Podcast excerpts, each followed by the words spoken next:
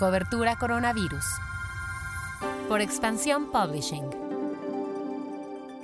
Hola, soy Mónica Alfaro y te presento lo que sabemos hasta el momento sobre el coronavirus. Noticias. Superamos las 500 muertes registradas en un solo día.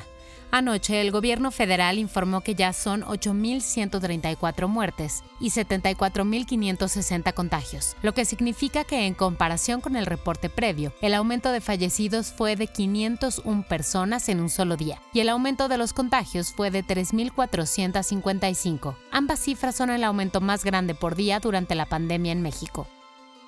El gobierno federal y la Asociación Nacional de Hospitales Privados extenderán un mes más el convenio para que las instituciones privadas sigan atendiendo a pacientes del IMSS y del ISTE. Este convenio incluye la atención de partos y cesáreas, enfermedades del apéndice, hernias complicadas y úlceras gástricas, entre otros padecimientos no graves.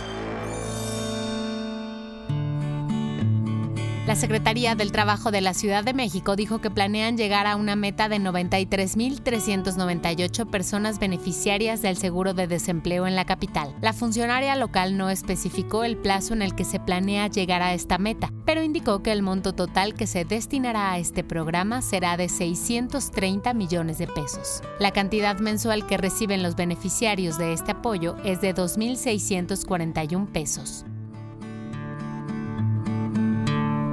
Pasamos a lo que pasa en el mundo.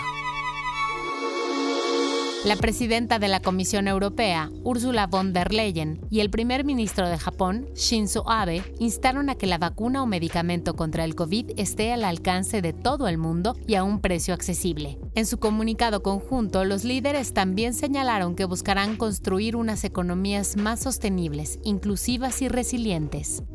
La mayor aerolínea de América Latina, LATAM Airlines, se declaró en bancarrota en Estados Unidos. Esta decisión afecta a las filiales en Chile, Perú, Ecuador y Colombia. El anuncio de LATAM llega días después de que la segunda aerolínea más grande de América Latina, Avianca, también se declarara en bancarrota en Estados Unidos.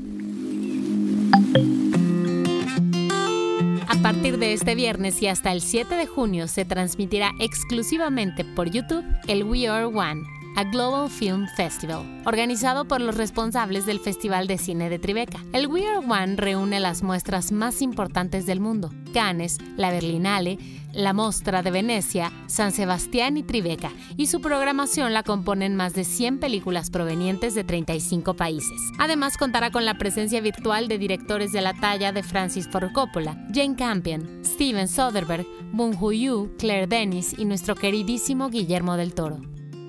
¿No sabes cómo armar tu presupuesto? En el episodio de esta semana de nuestro podcast Cuéntame de Economía, te decimos cómo. Y además también te explicamos cómo hace el gobierno de México el presupuesto para todo el país. Te mando un abrazo sonoro. Nos escuchamos mañana.